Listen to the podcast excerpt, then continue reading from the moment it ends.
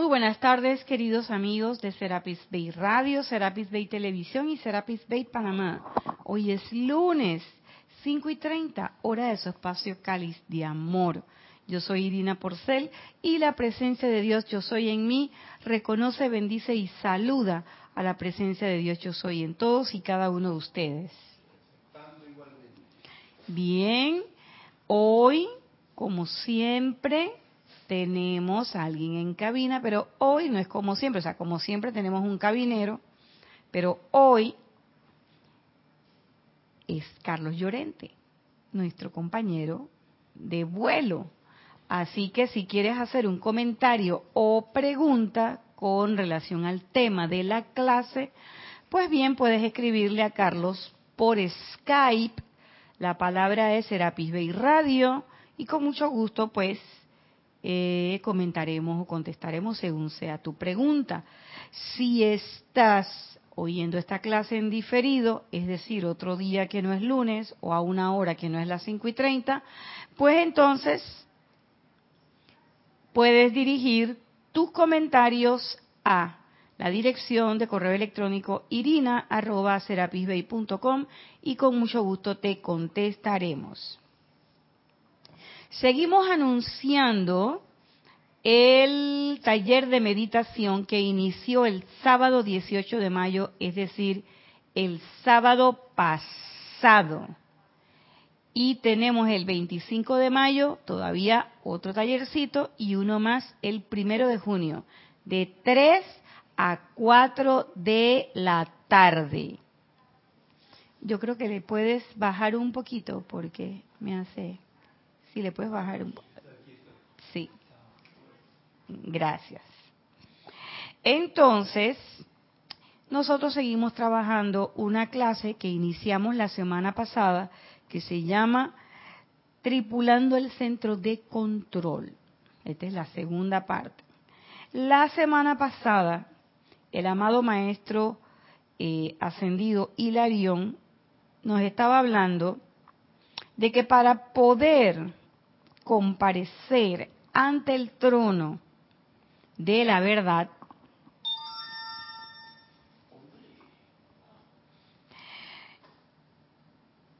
era necesario despojarse de las fragilidades humanas y que tendríamos que estar dispuestos a ser despojados de los hábitos de siglos que llevábamos que ocasionaban que retraso en la humanidad y que esa ese retraso estaba caracterizado por una poca humildad y esa poca humildad era la que no nos permitía pararnos frente a esa llama y decir, aquí estoy ante ti con resolución. Entonces vamos a seguir tratando cómo a través de los diferentes rayos, como a través del rayo de la verdad, pero también, como ya les dije, a través de los diferentes radios, nosotros podemos lograr tener conciencia de esa verdad, hacerla realidad en nuestras vidas y entonces lograr lo que decimos, entre comillas, siempre, la consabida ascensión, la liberación, la elevación a ser seres libres en Dios. Hoy yo quería referirme a este punto, pero en un aspecto bien especial, y eso tiene que ver con lo que hicimos ayer. Ayer tuvimos un servicio de la llama de la resurrección. Y yo les comenté la clase pasada que a ese evento de la verdad y la resurrección, pues nosotros le hemos estado siempre dando como la vuelta, cogiendo curvas, hacia la izquierda, hacia la derecha, para arriba, para abajo. pero hemos sido como muy, muy, muy parcos en eso. Y ayer yo caí en la cuenta de que precisamente para poder tripular el centro de control, para poder comandar la energía, para poder ser maestros de la energía y la vibración, es menester un proceso de purificación constante, sistemático,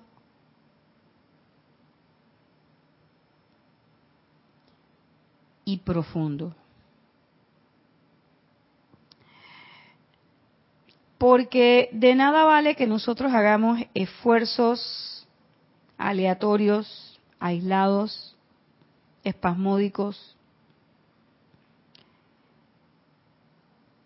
porque eso no nos ayuda a crear ese momentum que en un momento determinado nos permita acceder de manera más rápida y expedita, no solamente a esa conciencia maestra ascendida, sino poder identificar claramente, tener acceso a esa, a esa porción de la verdad y del plan que nos permita determinar cuál es el requerimiento de la hora y poder brindarlo de manera oportuna.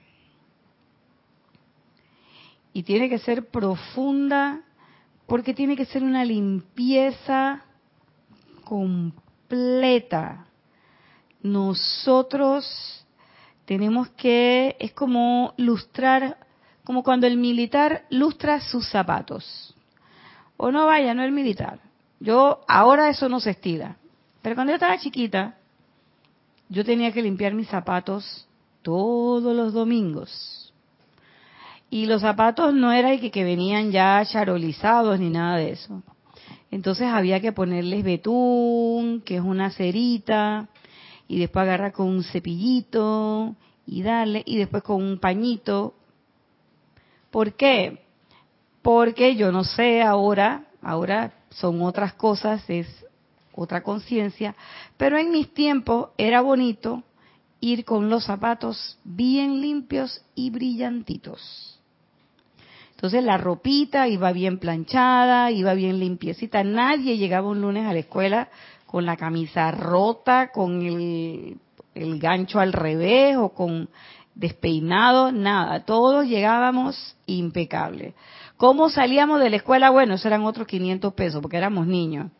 ¿Qué quieren que les diga? Un niño que sale de la escuela impecable eh, yo me preocuparía. A mí me gustaba cuando mi hijo salía y salía con toda la camisa por un lado, toda sucia, y yo decía, este peladito hoy se divirtió. Y para mí, la escuela tiene que ser divertida. No puede ser un, una camisa de fuerza ni puede ser un, un centro de reclusión. Pero claro, tiene que ser un lugar donde se imparta enseñanza, orden, disciplina, estructura. Y así es la casa de Serapis Bay. Así es la casa que ofrecen todos los maestros ascendidos. Así son los templos, templos con mucho amor, donde hay vertidas de grandes enseñanzas, pero también hay una estructura, hay una disciplina que seguir. ¿Y qué es lo que los maestros siempre nos piden? Sean, bueno, no lo dicen de esta manera sistemático, digo yo, pero ellos siempre dicen sean constantes. Sean constantes, vigílense y sostengan. Y siempre nos piden sostener en qué? No sostener en la mente, sostener en los sentimientos. Y algo que tuvo el ceremonial del día de ayer fue mucho sentimiento. Y me gustó mucho, sobre todo porque fue muy elevador. Hubo bastante invocación para la transmutación, pero fue una invocación con otra connotación, fue una invocación muy amorosa y la canción, el canto del final, ya para mí fue como que, donde se dijo todo.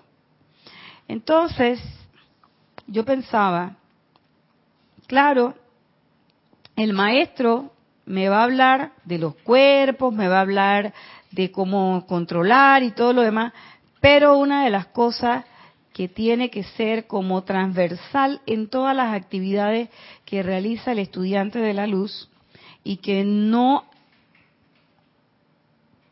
no puede ser eh, negociada para dejarla para después, no puede ser procrastinada, es la purificación. Y ahora en el transcurso de la clase van a ver por qué. Habíamos terminado en la clase pasada cuando él decía que el rayo tenía la precisión científica y él decía, les aseguro que esta es una que que esta no es una actividad melindrosa, es decir, que esa no era una actividad que tuviera que ver con fragilidades del ser humano. Y él sigue diciendo, cuando la él o ella, la personalidad, no está en perfecta sintonía con su santo, con el santo ser crístico en su interior, sobreviene una gran desviación de la ruta original. Tomando, y él lo dice un párrafo previo, tomando como un ejemplo concreto los instrumentos electrónicos que guían un avión. Que dice, si no están en perfectas condiciones, no pueden seguir las directrices del centro de control. Y eso es cierto usted está en un avión y yo tengo que estar, yo tengo que tener ese avión en todas las condiciones, toda la revisión, no solamente mecánica, sino también de toda la, la comodidad que tienen los, los pasajeros. Y tengo que tener mi línea de comunicación expedita. También en la torre debe hacer su parte. Y tiene que haber una clara comunicación entre la torre de control y el que va a guiar el avión. Nosotros no somos los que guiamos el avión. Yo quisiera decirles eso, que somos nosotros, pero nosotros no somos los guías del avión, nosotros somos el avión. El avión, las aeromosas, eh, los sillones, los baños, la comida que se sirve en el avión, la música que se escucha, toda la parafernalia que está ahí alrededor del avión, eso somos nosotros. Y también somos los pasajeros. El que comanda el avión, el que guía el avión, el que guía el avión, ¿quién será? Nuestro Cristo interno. Ese es el que guía, ese es el que pilotea el avión. Y él tiene, y aquí sí tiene, tiene que tener una comunicación expedita con la torre de control, que es esa magna presencia yo soy. Pero ¿qué sucede? El Cristo puede querer pilotear todo el avión que quiera, pero si estos cuerpecitos que están aquí no ponen de su parte, no hacen caso y no están entrenados, pues a última hora vamos a tener un viaje con bastantes sobresaltos y quizás vamos a tener un viaje con mucha turbulencia. Lo bueno de este avión es que al final el avión va a llegar. Porque es mentira que no vamos a ascender. Sí lo vamos a hacer. Que lo vamos a hacer con mayor o con menor eh, dificultad son otros 500 pesos. Que lo vayamos a hacer aquí en el Salón Planeta Tierra o que después nos manden para Cóbulos o para Excelsior, como quiera que se llame el planeta, el planeta ese, para donde van todos los, los rebelditos los que no hemos querido hacer caso y que hemos dicho y que no, chof, yo me voy en el otro, en el otro, en el otro. Bueno, pero de que el planeta Tierra va a lograr ser la estrella santa de la libertad, la santa estrella de la libertad, eso va a ser así. De eso no tengan duda. Entonces, a la larga nosotros vamos a hacer ese, ese paso. Por supuesto que si usted está oyendo el mensaje de póngase el cinturón de seguridad y no camine por el pasillo, y usted no se quiere poner el cinturón de seguridad, y de todas maneras camina por el pasillo, y además la aeromosa está retacada y ella dice que ya no va a pelear con los pasajeros, ¿qué va a suceder ahí? Que en un momento de turbulencia usted va a ir caminando y se va a caer, se va a tropezar y quién sabe qué va a pasar. pero va a llegar a su destino, pero con mucha dificultad. Entonces las palabras de los maestros vienen a qué? A hacernos el llamado de atención de que tú sabes qué, puede haber un tránsito y tú puedes hacer un viaje y el viaje puede ser más placentero de lo que te imaginas. O sea, no tienes por qué, no tienes por qué, como decía, me decía alguien a mí, no tienes por qué pasar tanto trabajo. Lo que sí es menester hacer es que toda la energía que ya yo califiqué discordantemente en mis encarnaciones anteriores, en mis viajes anteriores, eso sí es necesario que yo lo ponga en orden. Que yo lo ordene, que yo lo purifique, que yo le meta fuego violeta. ¿Por qué? Porque esa es una discordia que yo mal califiqué. Fue una transgresión a la ley de amor que yo realicé. Entonces nadie puede venir a hacer ese trabajo por mí. Y por eso es que el maestro aquí dice que cuando estamos en perfecta sintonía con el exacto ser crístico en su interior, que si no estamos, perdón, si no estamos en perfecta sintonía con el santo ser crístico en su interior, puede sobrevenir una desviación de la ruta original. Claro, todos deben recordar las innumerables veces que hemos dicho y hemos puesto el, otro ejemplo del famoso proyecto que todo el mundo, para todos los que hemos encarnado aquí, en algún momento hicimos ese proyecto y lo llevamos a la presencia del tribunal kármico y pedimos que nos aprobaran las partidas para traer ese proyecto a la manifestación. Y cuando venimos aquí, se nos olvidó. Y la hoja de ruta, ah, esta hoja de ruta, ah, no, pero yo me conozco un camino mejor. Oye, pero esta fue la hoja de ruta que tú dijiste que ibas a seguir. No, no, no, no, no, no, pero espérate, es que ya yo, yo conozco una ruta mejor. Y entonces uno cree y busca su ruta y vive de traspiezo en traspiezo, en traspiezo, en traspiezo, tropiezo con una piedra, con dos, con tres, y hasta me encariño con las piedras. Porque el problema no es tropezarse con la piedra. El problema es encariñarte con la piedra y querer llevarla para todos lados. Entonces, eso no es así. Eso es que hay que reconocer en ese tropiezo la oportunidad. ¿Y cuál es la oportunidad? La oportunidad del uso del fuego sagrado. En este caso, hablando específicamente del proceso de purificación, como un paso o como un elemento que me lleva directamente, ¿a dónde? Me lleva directamente a la armonización y me permite entonces acceder a esa expansión de conciencia que yo le llamo así, a esa expansión de conciencia que nosotros le llamamos verdad.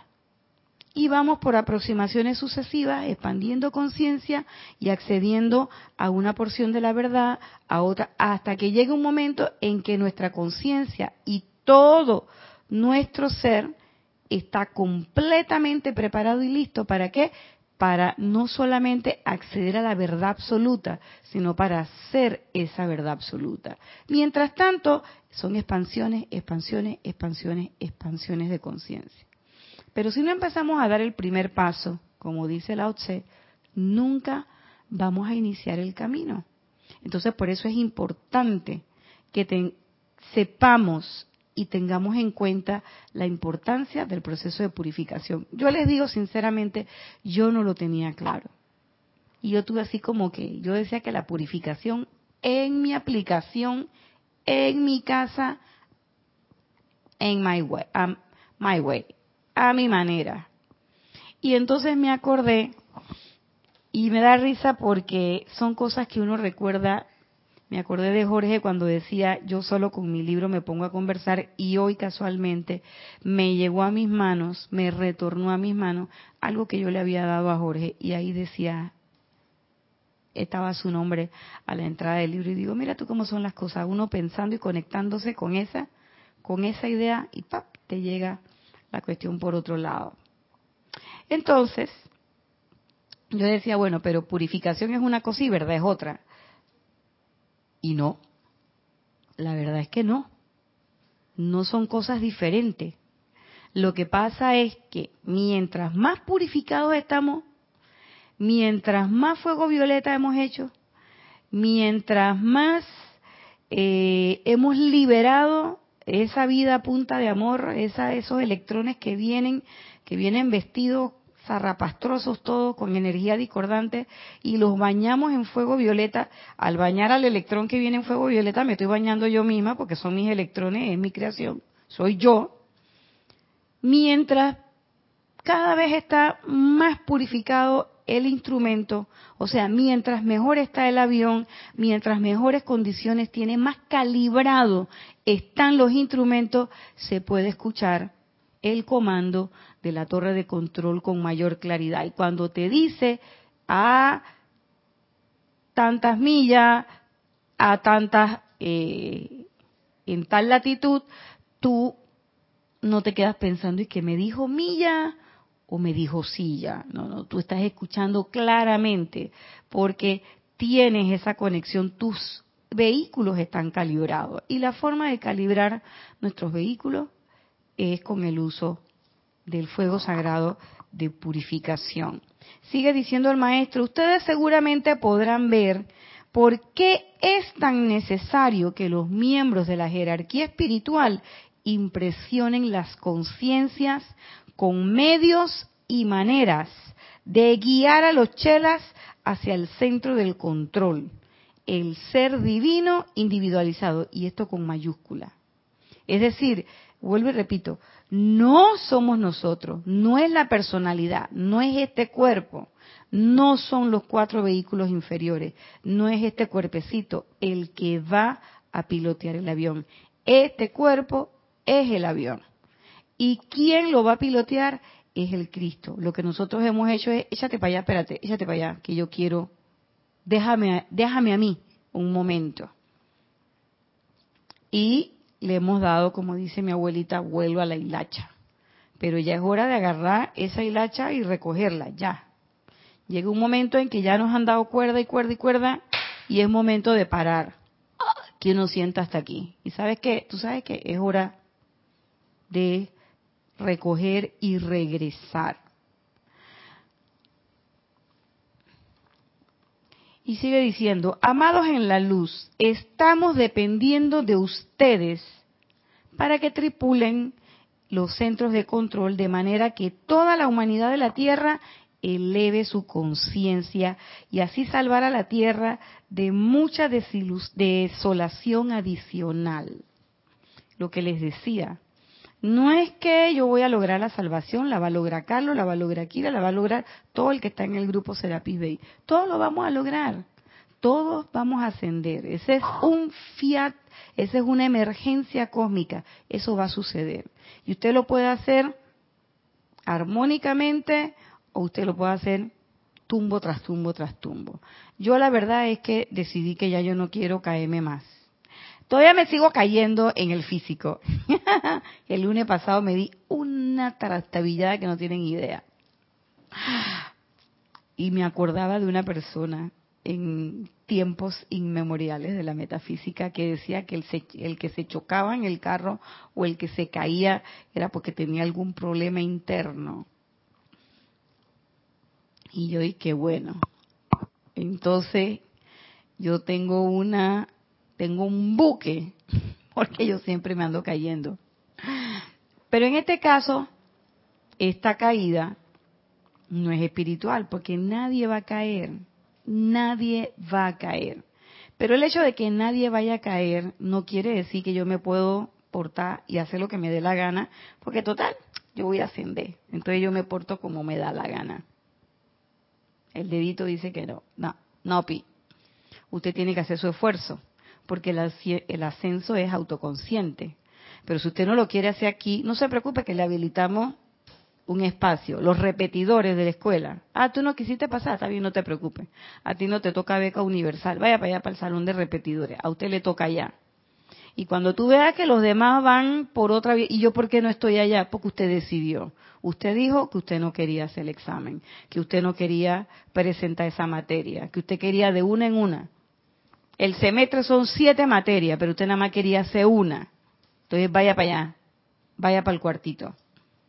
Y eso los maestros ya lo han dicho. Hay un planeta diseñado para eso. Cuando llegue el momento, entonces las personas que no hayan logrado el nivel de conciencia suficiente, pues pasarán a ese otro lugar. Y no es que usted no lo va a hacer, simplemente pues no lo va a hacer con él en este momento.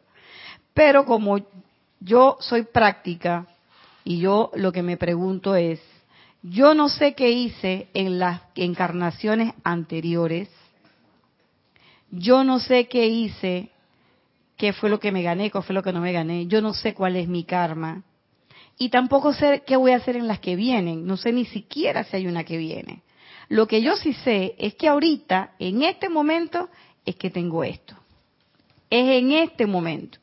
Si yo no aprovecho este momento, no tengo ninguna seguridad de que después yo lo vaya a probar.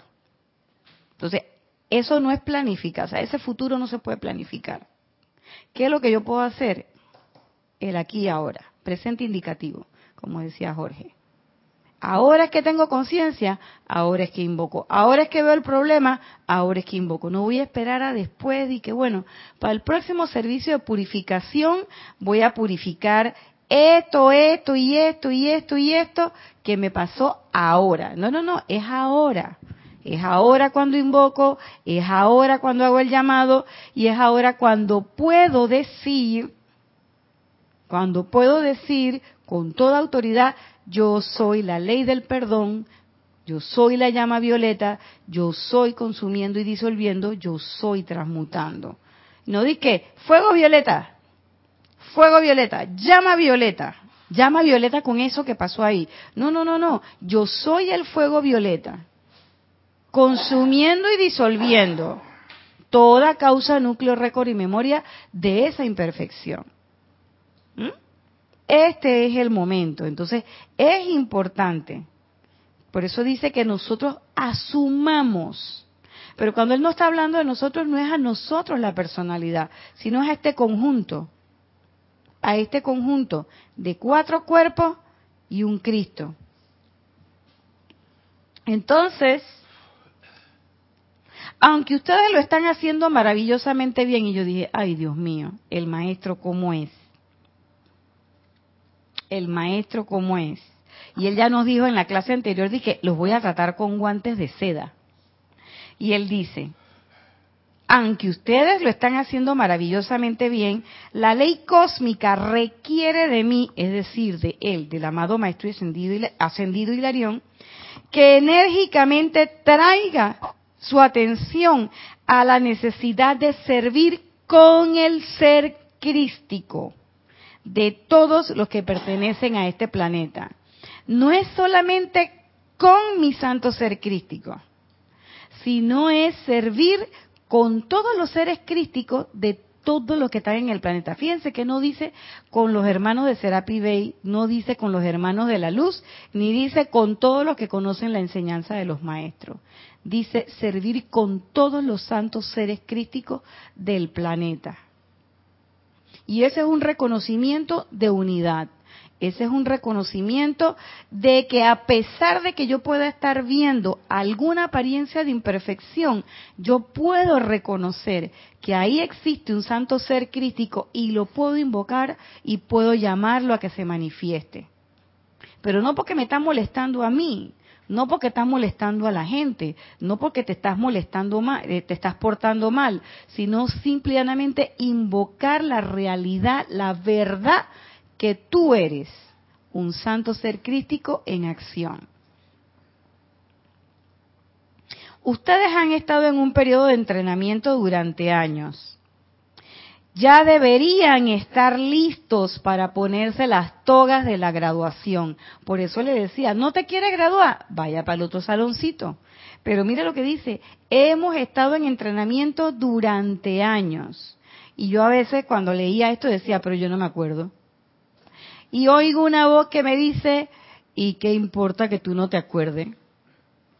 Hay una máxima en derecho que dice que el desconocimiento de la ley no le exime de responsabilidad. Y eso también aplica aquí. El hecho de que yo no me acuerde no quiere decir que yo no estaba ahí. Por supuesto que debo haber estado ahí. Y lo que dice el maestro es que durante años nos han entrenado y que ya es hora de que nosotros nos pongamos las togas de graduación. Lo que pasa es que nosotros pensamos que después que yo diga que quiero la ascensión, que yo quiero graduarme, nosotros pensamos que la vida acaba. Porque estamos viendo la vida en minúscula, esta que tenemos aquí, la vida terrena.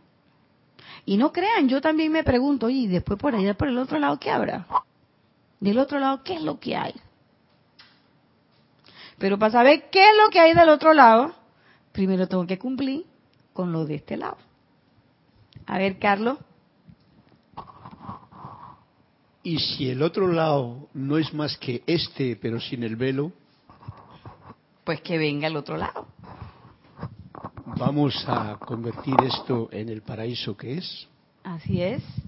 Lo que pasa es que tenemos una idea preconcebida del famoso paraíso, mundo de My Little Pony, con todos los con todos los unicornios y las hadas volando y no sé qué. Y entonces aquí estamos en este salón de sufrimiento ¿Y qué es lo que nos dice el maestro? Que eso no es cierto. Dime. Eh, Irina, pero es que como has dicho al principio, al principio dijiste que se nos olvidó, ¿no? Se nos olvidó. Pero en realidad no se nos ha olvidado nada. Lo que nos han metido en esa parte que mientras no guarde silencio no encontrará el paraíso es muchas programaciones innecesarias, equívocas y fuera de la verdad. Claro. Entonces,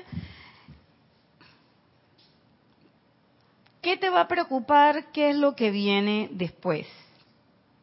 Pon en orden lo que tienes ahora. Fíjense, nosotros aquí en Panamá estamos en un momento muy especial. Hicimos elecciones, estoy hablando política, hicimos elecciones, se calentaron los ánimos, escogieron a una persona y era todo el mundo, que no sé qué, que si viene este, que si viene el otro, que si viene aquí, que si viene allá. ¿Y qué dijo la máxima autoridad seleccionada por un número plural de panameños? Olvídate de eso, de qué es lo que viene después. ¿Qué es lo que estás haciendo ahora? Y todo el mundo se quedó y dije, ah, ¿en serio? Sí. Entonces, por supuesto, palabras más, palabras menos, aquí yo le digo sinceramente, a mí qué me importa qué es lo que hay del otro lado, si yo con lo que tengo de este lado no aguanto. Como decía mi abuelita, si uno puede con la múcura de ahora, ahora vas a pedir más. ¿De para qué tú quieres saber qué hay del otro lado? Si no has resuelto de este. Entonces nos dicen cómo resolver la tarea, porque vamos a ser sinceros, el maestro está diciendo que nos pongamos la toga de graduación y todos los libros de los maestros ascendidos nos dicen el examen. Nos están dando la respuesta del examen. El examen viene todos los días de tu vida. Cada vez que tú abres los ojos y agarra y coge rumbo. Para donde tú quieras, para tu trabajo, para tu taller, para tu atelier, para lo que sea. Pero agarra, abrite los ojos y a vivir ese día.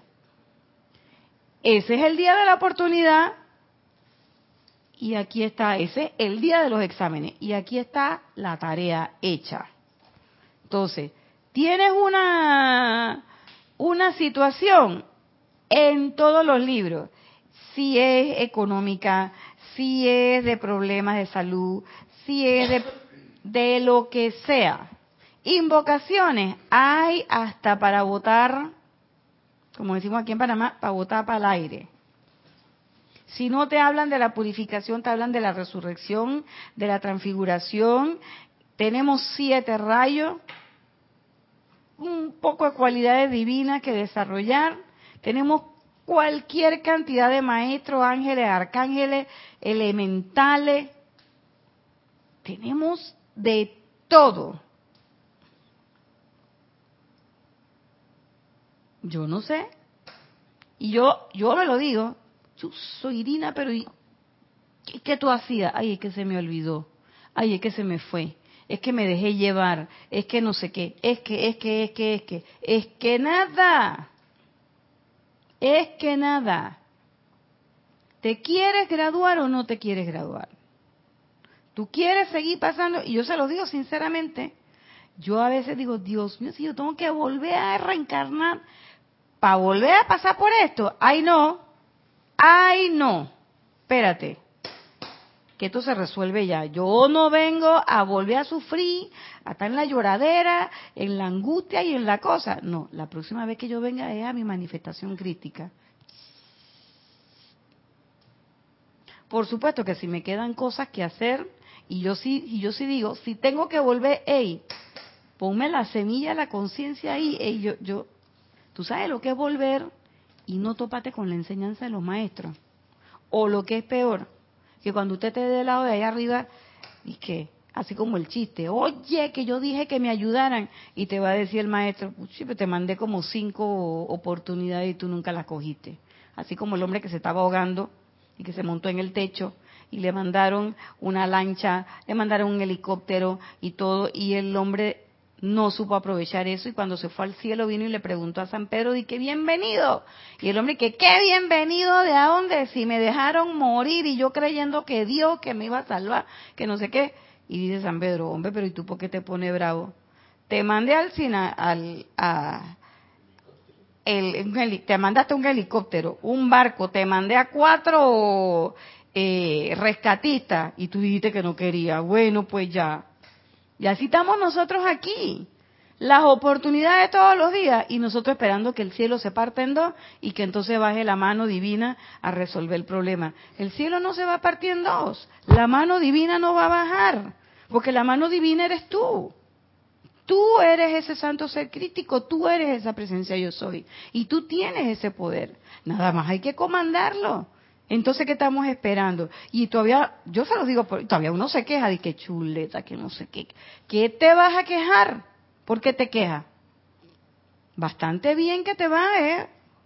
Y yo veía una cuestión que decía un, un amigo mío, dice, ando de la mano del rey Midas.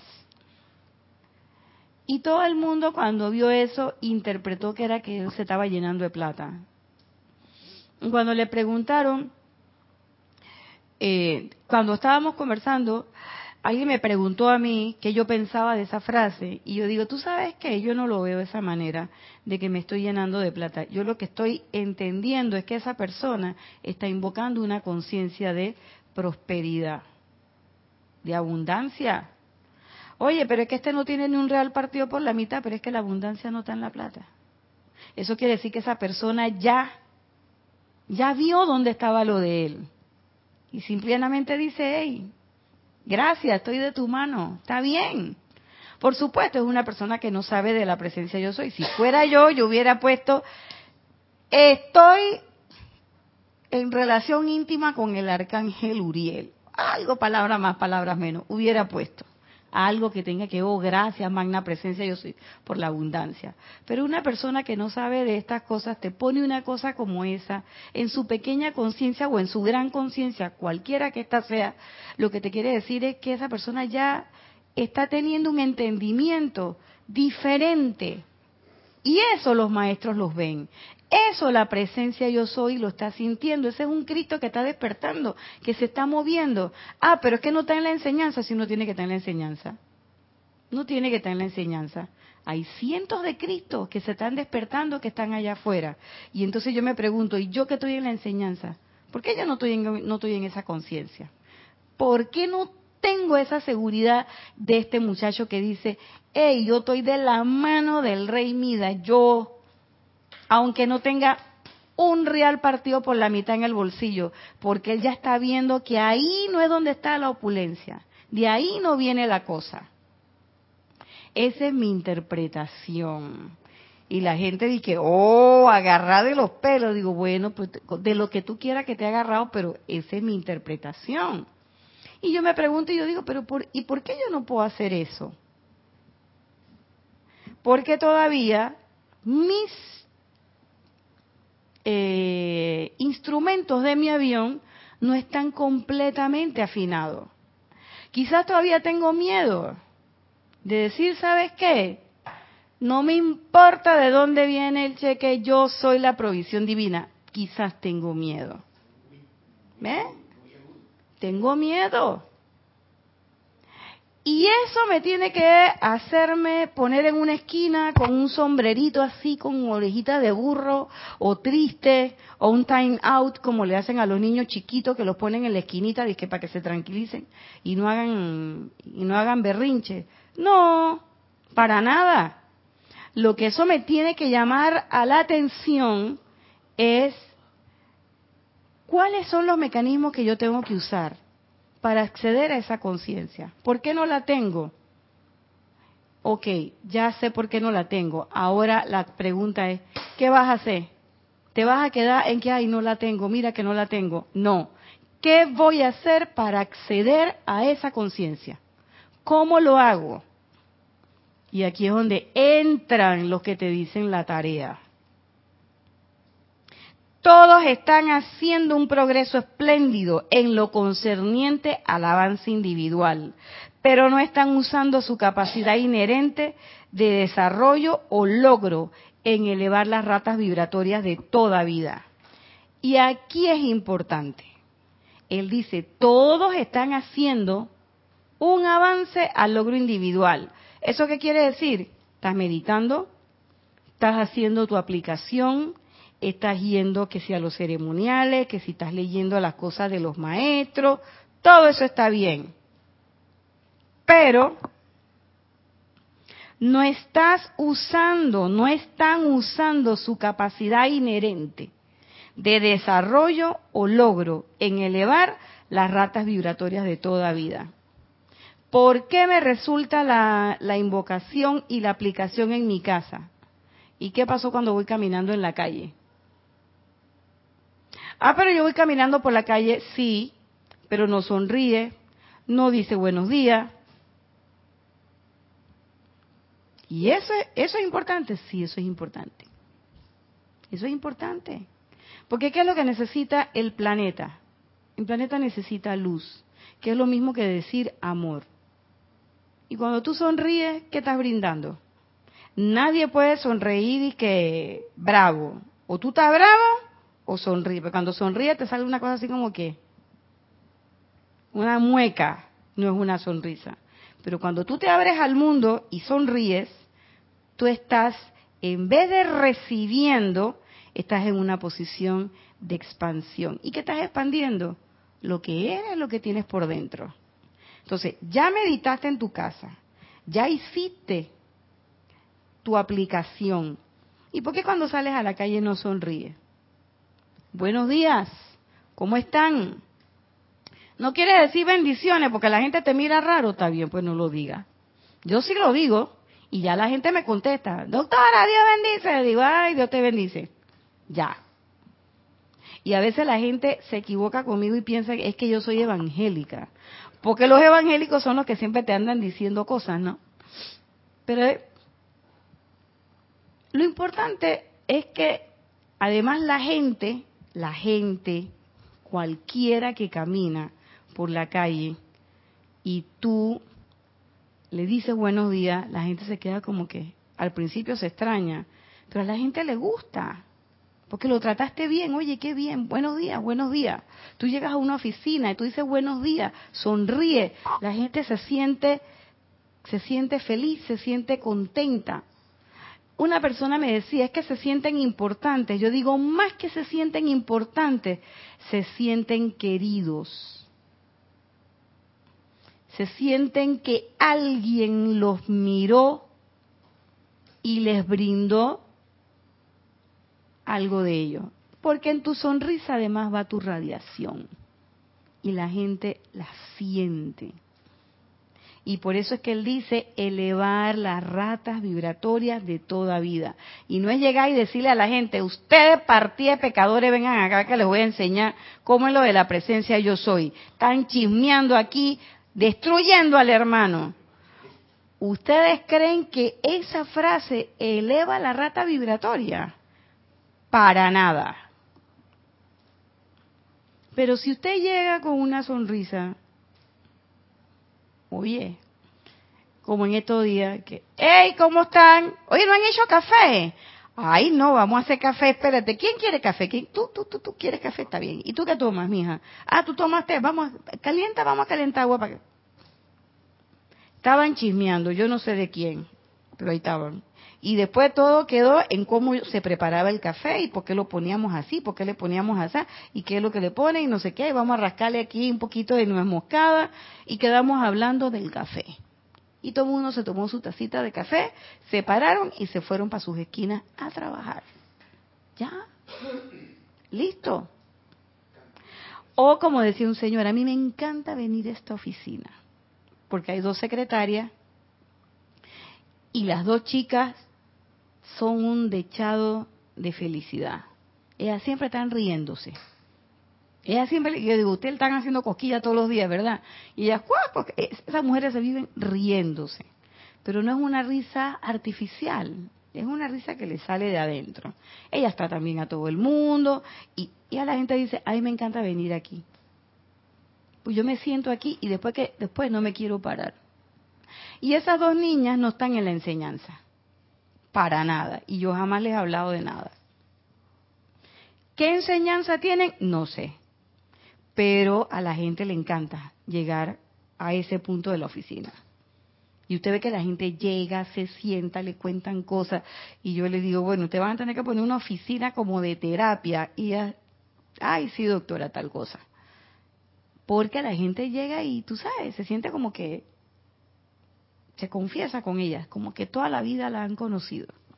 Y usted ve que ellas caminan por los otros departamentos y la gente las quiere, las respeta es una cosa que tú dices, se siente. Eso es elevar la rata vibratoria de la vida.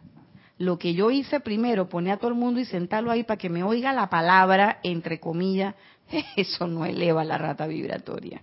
A ver, dime, Carlos. En, realidad, con respecto a este ejemplo que pones de las muchachitas, si somos luz y manifestamos la luz, que es de esa manera de cómo se manifiesta, ¿para qué embadurnarlo con palabras. Sí.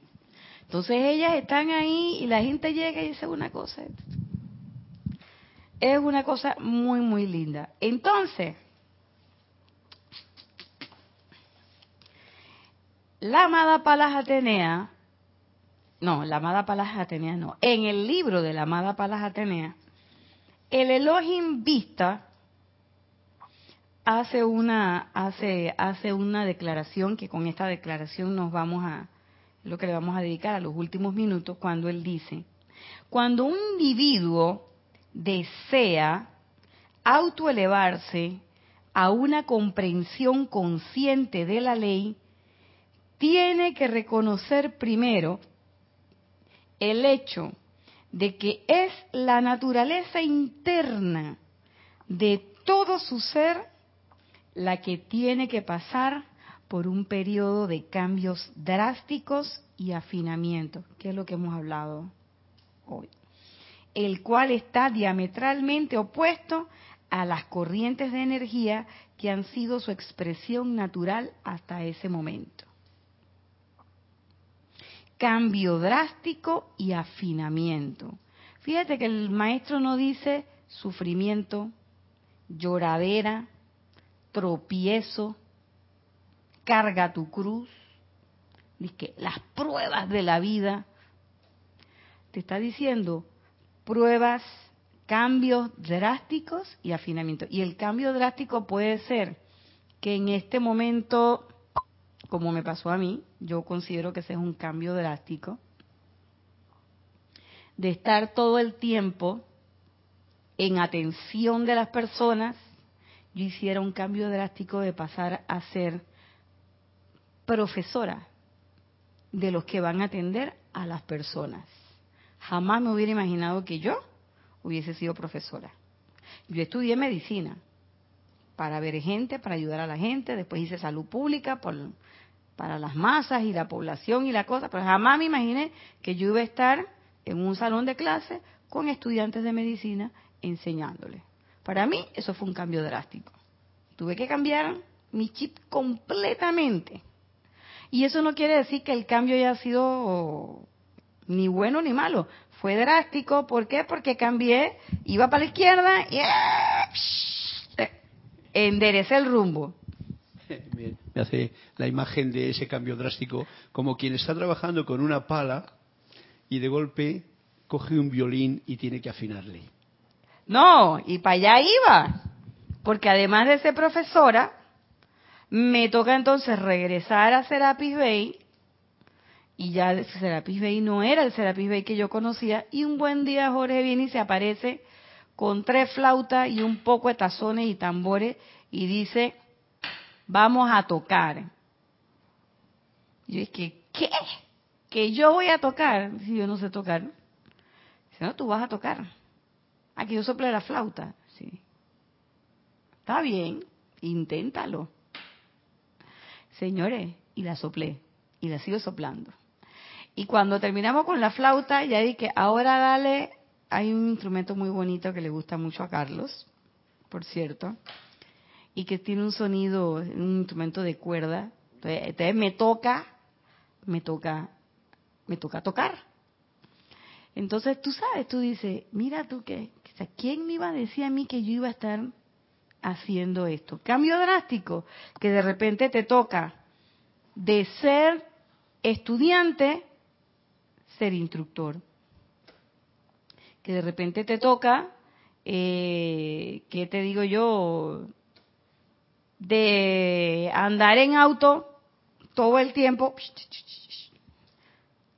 Cambio drástico, haz conciencia, no contamines el ambiente y vamos a manejar bicicleta, por ejemplo. De repente, que de repente usted diga, bueno, ya no, no me toca vivir en Panamá, este, ah, me salió una oportunidad laboral en Holanda. Y en Holanda todo el mundo maneja bicicleta.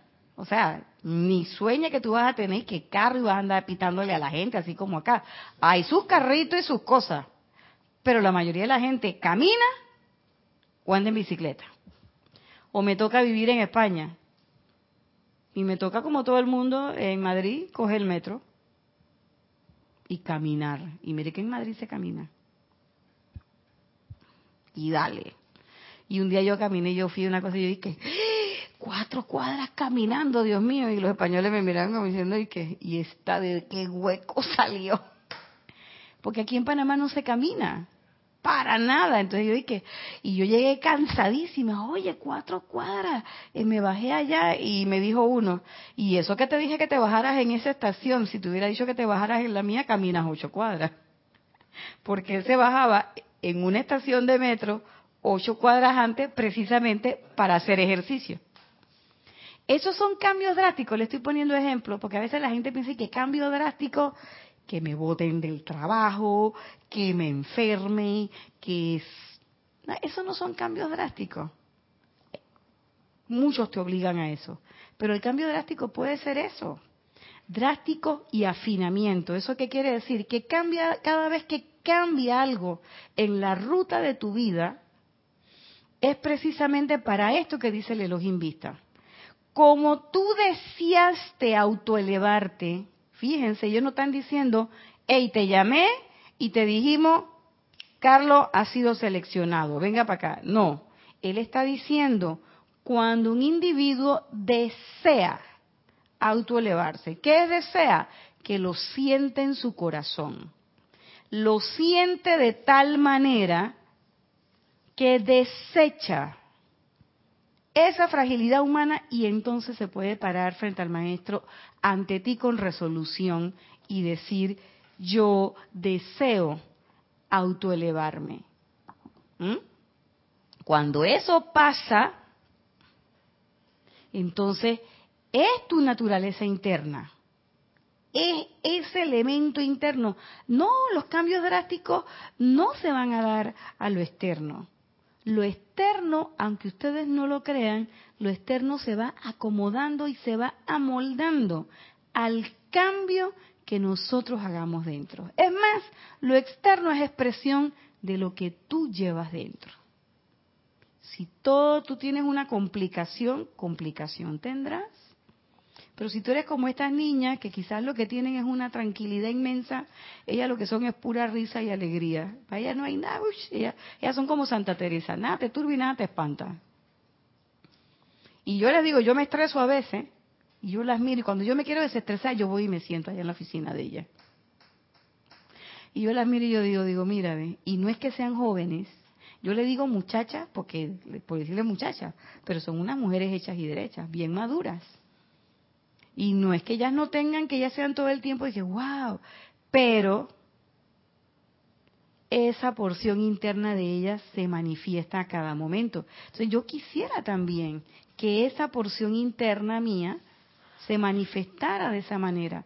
Ese cambio drástico, es ese cambio de conciencia, de decir, tú sabes qué, hasta aquí, hasta aquí rodó la bola y decir, ya, me decido a autoelevarme